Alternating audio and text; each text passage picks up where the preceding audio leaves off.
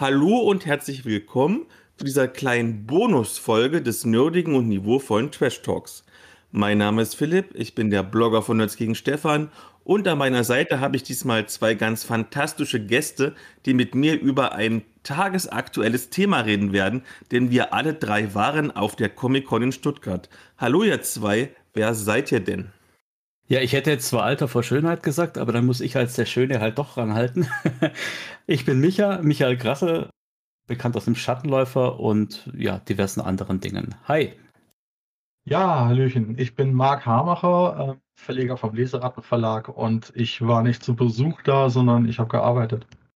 Das ist ganz fantastisch, weil wir dann quasi zwei Seiten der Medaille haben, nämlich den Michael und mich auf der Konsumentensicht und du quasi auf der Verkaufssicht. Und ich glaube, wir fangen mal an, wie unsere Eindrücke waren. Vielleicht ein allererster Gedanke, Michael. Was fällt dir denn ein, wenn du an die Comic-Con in Stuttgart denkst? Vielleicht ein Wort, zwei Worte. Puh, schwierig, das in ein oder zwei Worten zusammenzufassen, aber ich sag jetzt einfach mal Cosplay als das prägende Element. Da sage ich einfach mal teuer. Und was sagt denn der Verkäufer von uns dreien?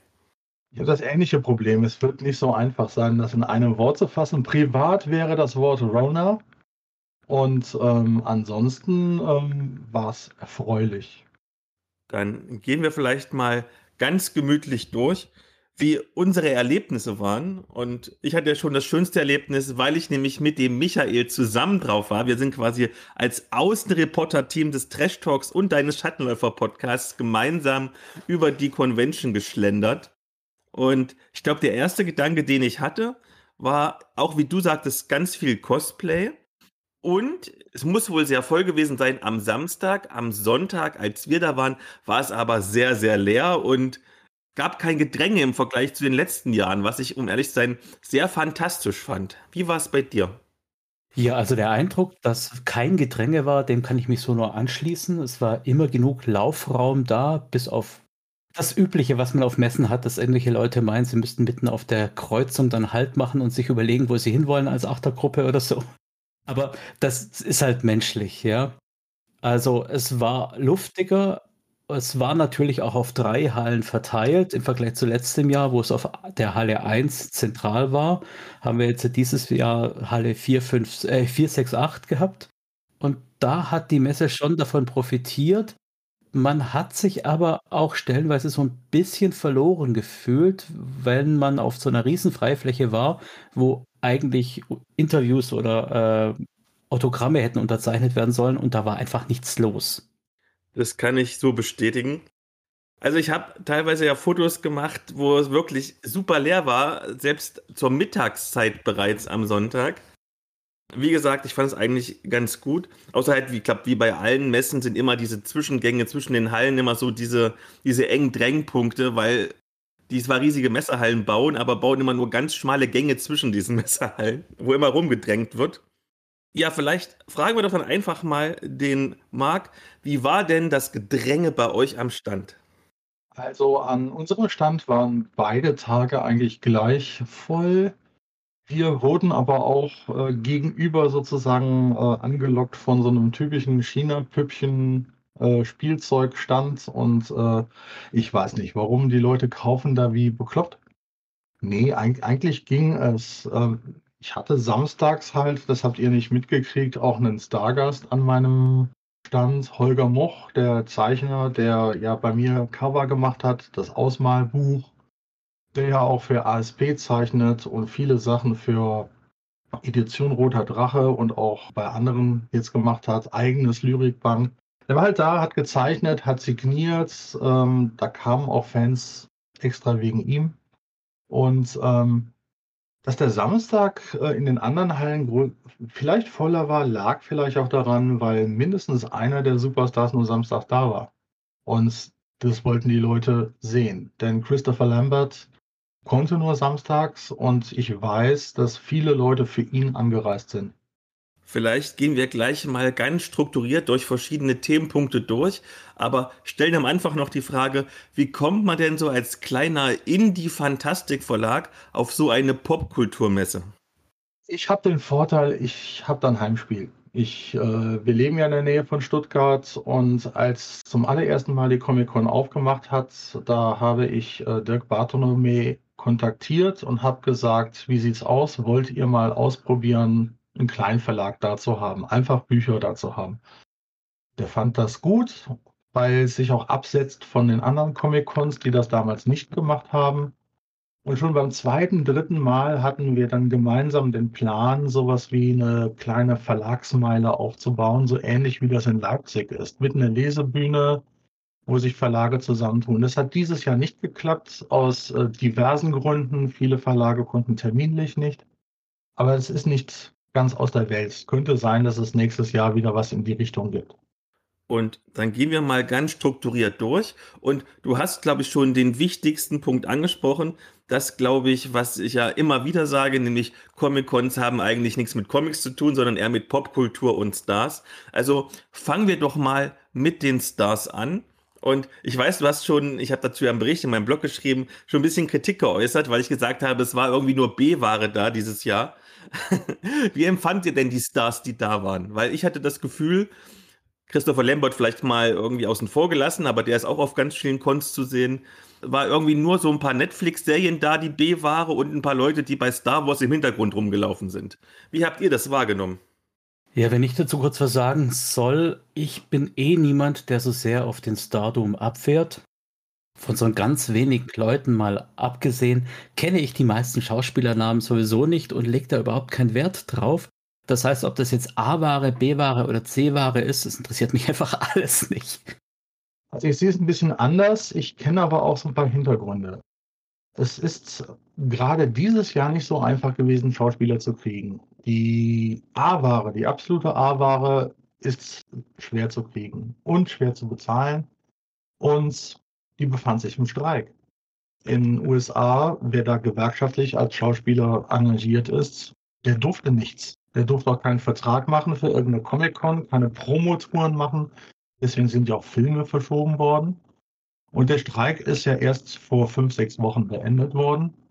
Und da kam dann jetzt dazu, und das haben die alle in ihren Verträgen, wenn es dann kurzfristig zu Dreharbeiten kommt, dann ist auch aus. Es war also in dem Sinne ein etwas unglückliches Jahr. B-Ware würde ich jetzt, mein B-Ware ist immer da.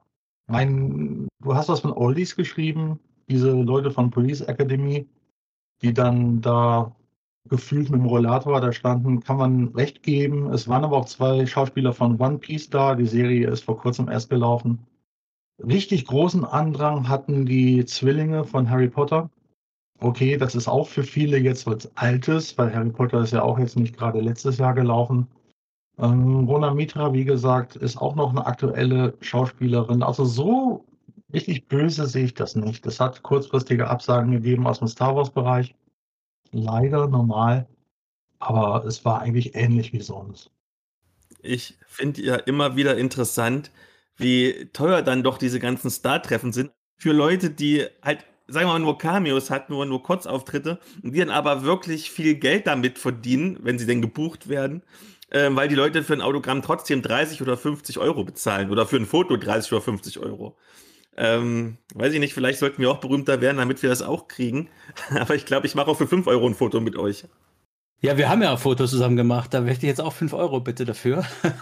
ich wollte gerade sagen, äh, der Herr Moch hat mich, glaube ich, gezeichnet als Pummel Nikolaus. Äh, da habe ich eigentlich eine Modelgage für verdient. Nein, ähm, ich, ich kann es verstehen. Das müssen die Leute alle selber wissen. Wenn ich vergleiche mit einem FedCon, in Bonn, wo die Leute sich ein VIP-Ticket holen für mehrere hundert Euro, anstatt in Urlaub zu fahren. Ich meine, wir sind doch alle Nerds. Ich meine, so heißt auch der Talk. Und ähm, jeder muss halt wissen, was er macht. Christopher Lambert zum Beispiel fand ich mit 40 Euro recht preiswert. Die Zwillinge von Harry Potter wollten 130 Euro haben. Das ist schon eine andere Hausnummer. Können meistens die Schauspieler aber nichts dafür, sondern man sieht dann immer so ein bisschen, wie, die, wie das Management tickt. Ich muss aber ehrlich sagen, dass es bei uns in unserer Sparte der Nerdkultur ein bisschen ein Problem darstellt, weil im Gegensatz zu den Schauspielern, die ja ihr Gesicht präsentieren und im Abspann gelistet werden und so weiter, ist es bei äh, Autoren, Autorinnen oder bei irgendwelchen redaktionellen Beiträgen im Rollenspielbereich oft so, dass der Schreibende gar nicht namentlich bekannt ist. Und da gibt es auch kein Stardom im eigentlichen Sinne.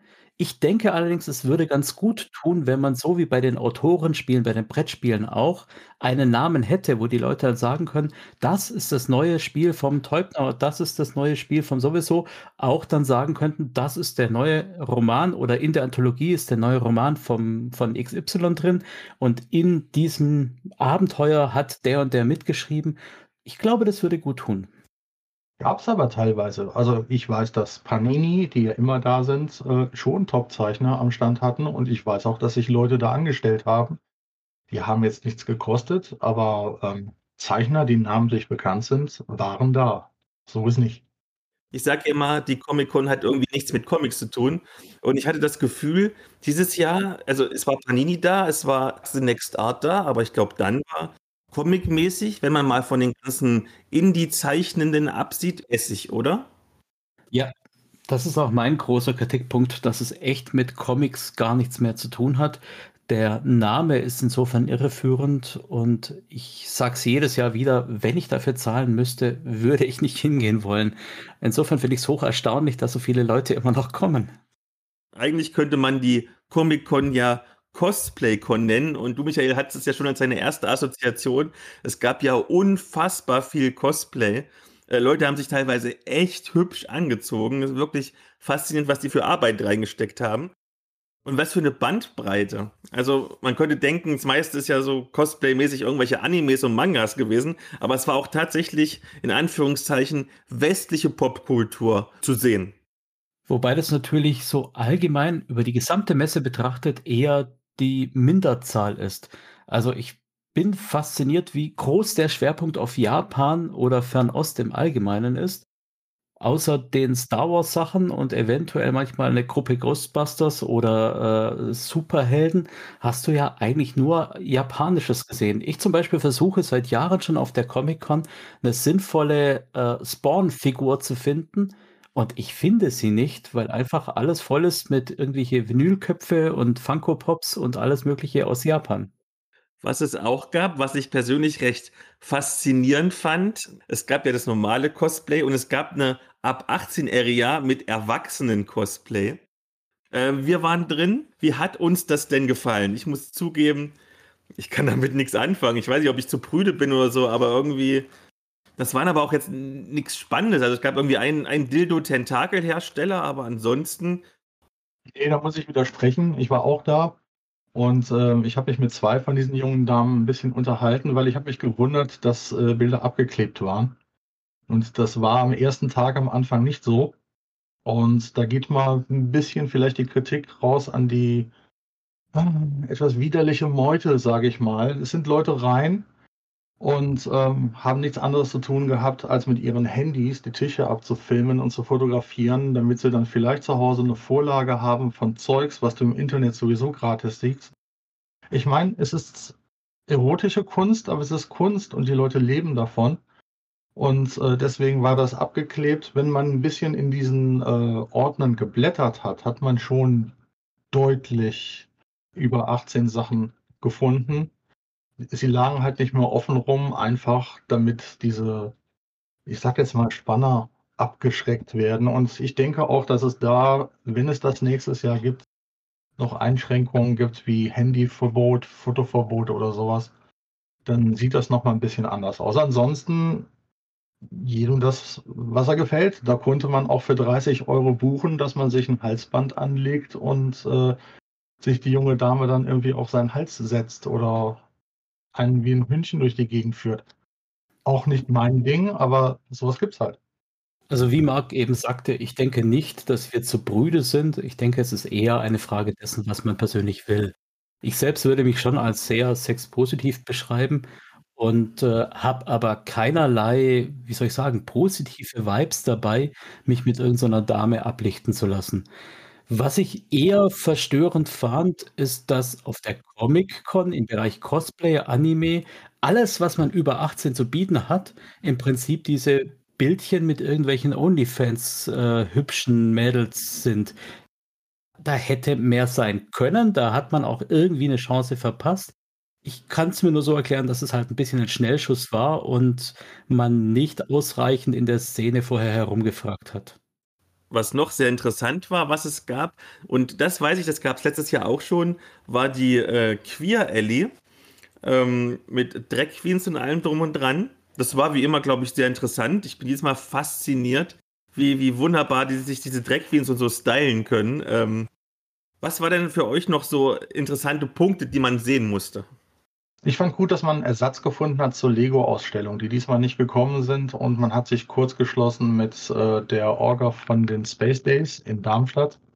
Traurig fand ich dann, die hatten eigentlich eine Viertelhalle.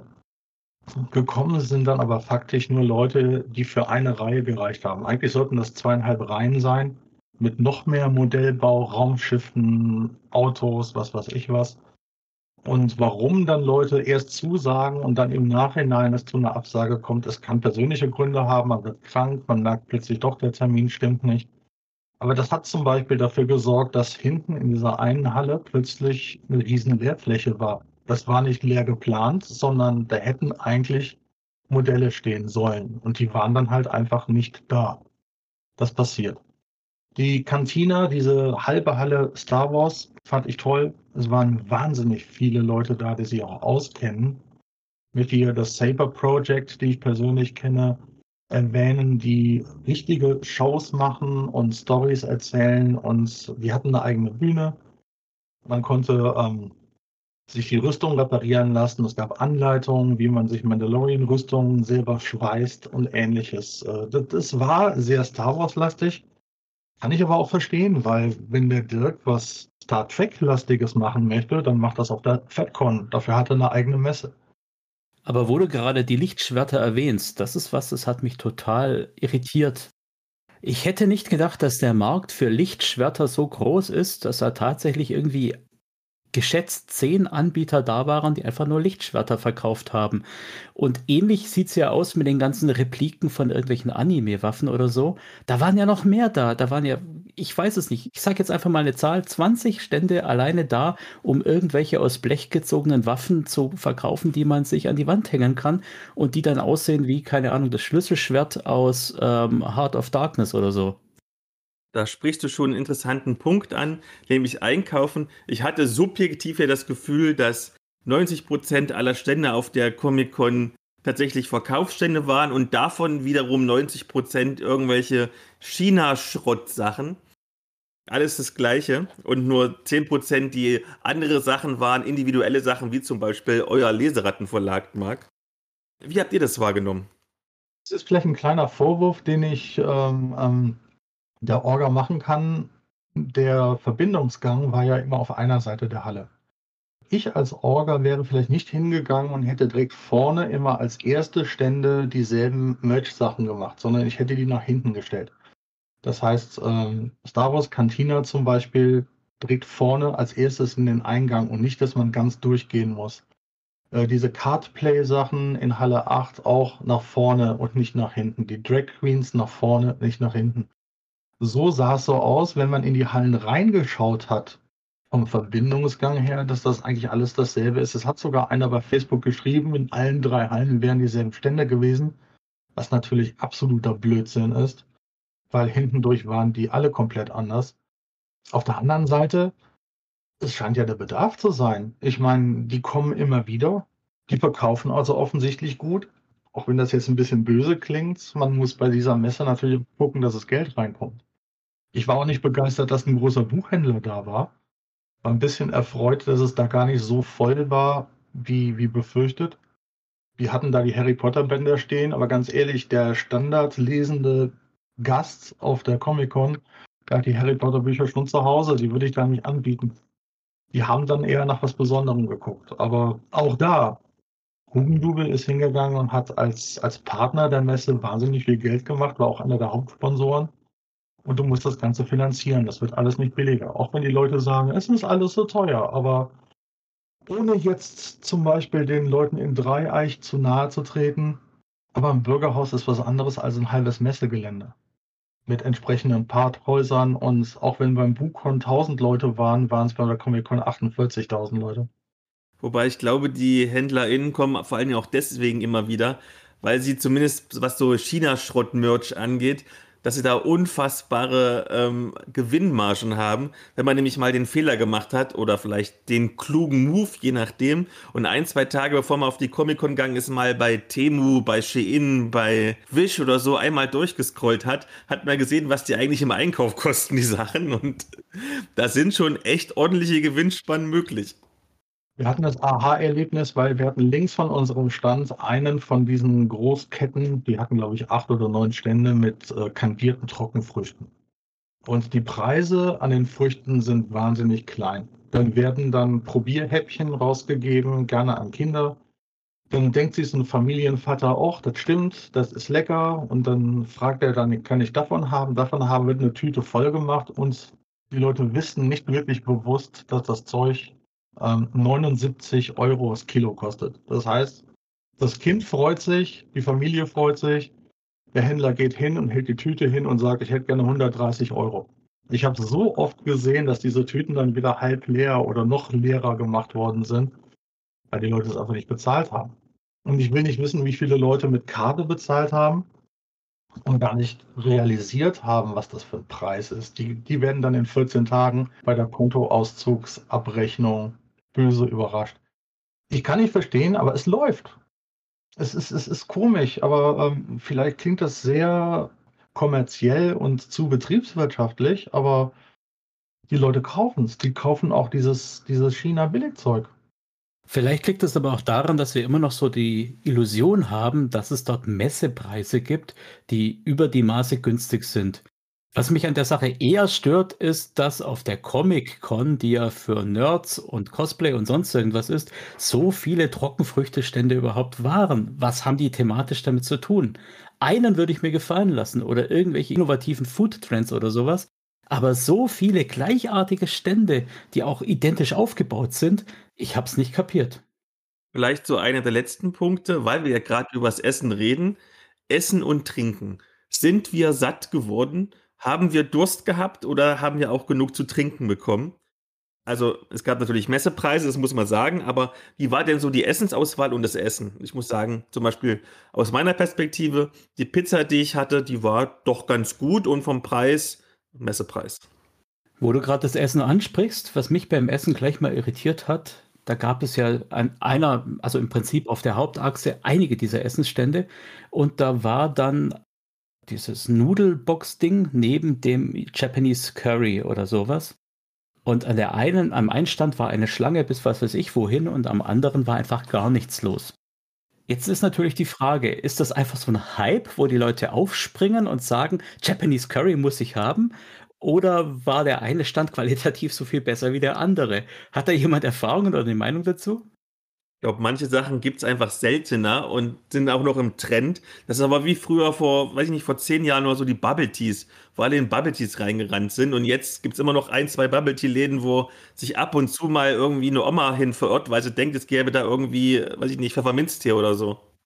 Also es gibt so ein paar Klassiker, die bei jeder Comic-Con da sind und äh, die dürfen einfach nicht fehlen. Also es gibt keine Comic-Con, wo ich nicht zum Met Wabe gehe und mir äh, ein Scottish Blood hole, also ein Met mit Whisky. Ähm, der Mann ist einfach Kult, das gehört dazu. Die ganz kommerziellen Sachen mache ich oft einen Bogen drum, aber es gab auch innovative Sachen. Also es gab wieder sehr viele vegane Sachen, die die Leute vielleicht sonst gar nicht so ausprobieren und die dann hingehen und sagen, teste ich mal, ist vielleicht gar nicht so schlecht und dann auch positiv überrascht sind. Ansonsten ich war ja zum Arbeiten da. Ich habe in der ganzen Messezeit einmal so eine Zwei-Stunden-Runde gemacht. Und naja, die Kekse und die Brote am Verlagsstand waren gut. Kekse habe ich mitgebracht gekriegt. Und wir hatten noch Verlagsapfelschorle da für die Dose 2 Euro. Ich glaube, das war das preiswerteste Getränk auf der ganzen Messe. Das war dann auch sehr schnell weg. Vielleicht, um das jetzt nicht über Gebühr noch zu strapazieren, wie war denn insgesamt so das Preis-Leistungs-Verhältnis oder anders gesagt, würden wir nochmal hingehen, wenn wir jetzt nicht coole Pressetickets hätten, wie der Michael und ich, oder ein Händler wären wie der Marc? Ja, ich hatte ja schon gesagt, ich würde vermutlich nicht hingehen oder nicht alleine hingehen. Was ich mir gut vorstellen könnte, ist, dass ich einfach mit meinem Sohn da mal hingehe, weil der einfach äh, in der Kultur mitschwimmt und dann auch mehr davon hat. Ich als alter weiser Mann, der ich nun mal bin, habe da einfach wenig Zugang zu Japan, Anime, Manga und insofern geht einfach so 80 Prozent der Messe an mir vorbei, wo ich keinen Bezug habe. Also wir werden mit ziemlicher Sicherheit dabei bleiben. Das liegt an mehreren Gründen. Zum einen das Heimspiel, zum anderen wir haben Stammgäste, die jetzt bei jeder Comic-Con in Stuttgart dabei waren, die uns suchen, uns sich freuen, uns zu finden. Was ich sehr gut finde, ist, dass äh, ja jetzt auch schon seit einigen La Jahren Autoren und Verlage nicht den Händlerpreis zahlen. Es ist der Orga sehr, sehr bewusst, dass das ein anderer Umsatz ist als Plastikpüppchen oder Marvel-Kaffeetassen. Und ähm, ihr seht ja, auf der Webseite konnte man lange genug sehen, dass der Preisunterschied von so einem 10 Quadratmeter Stand für einen normalen Händler und dann einen Verlagsstand doch schon gravierend ist. Es wird jedes Jahr immer ein bisschen teurer. Auch das ärgert mich so ein bisschen, aber ich kann es auch verstehen, weil es ist immer mehr Personal da. Das Personal kriegt ja auch Lohnerhöhungen und ähm, es muss nachher was rumkommen. Wenn wir hingehen und wenn Dirk nicht wirtschaftlich rechnet, dann ist die Comic-Con ganz weg. Weil wenn er sagt, er macht rote Zahlen oder zu rote Zahlen, dann, dann bringt das nichts. Und dann haben wir keine mehr. Und es ist für mich die Comic-Con, die in Anlehnung an die US-Comic-Cons eigentlich immer noch mit die meiste Ähnlichkeit hat. Mal von den Dortmundern abgesehen. Aber äh, der Name Comic-Con hat, glaube ich, nicht so viel mit Comics zu tun. Die sind auch da. Aber in San Diego ist auch Comic selber das, das kleinste Geschäft. Das sind die ganzen großen Filmfirmen. Da werden neue Serien, neue Filme vorgestellt. Die ganzen TV-Sender sind da, die Stars sind da, die Cosplayer sind auch da. Und ich glaube, dass der Name eher eine Anlehnung an Amerika ist als an eine. Es gibt ja auch so richtige Comic-Börsen, die auch so heißen, die dann in irgendeiner Stadthalle stattfinden und wo wirklich nur Comics getauscht werden. Das ist hier einfach nicht. Das ist einfach was anderes.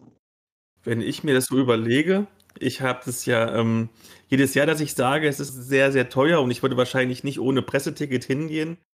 Ich finde immer wieder interessant, dass trotzdem irgendwie die Stuttgarter Comic Con noch im Vergleich die günstigere ist, im Vergleich zu anderen Anbietern.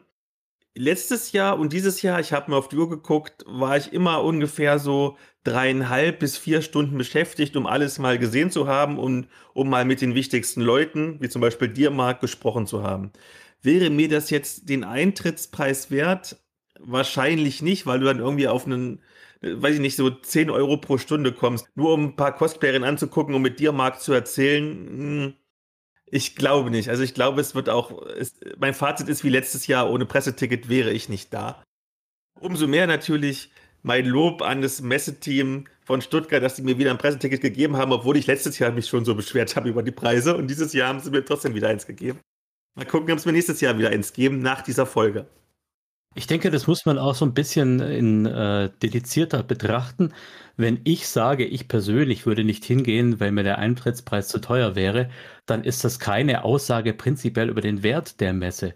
Denn dass diese Messe, sage ich jetzt mal, eine Art Plattform bietet für Cosplayer, für Drag Queens, für Leute, die mal in die Szene reinschnuppern wollen, egal in welche jetzt, das ist auf jeden Fall ein, Fakt. Diese Messe hat einen Wert und ist insofern wertvoll für die Szene. Es ist ja nur meine persönliche Meinung, dass ich halt keinen Zugang zu Anime habe.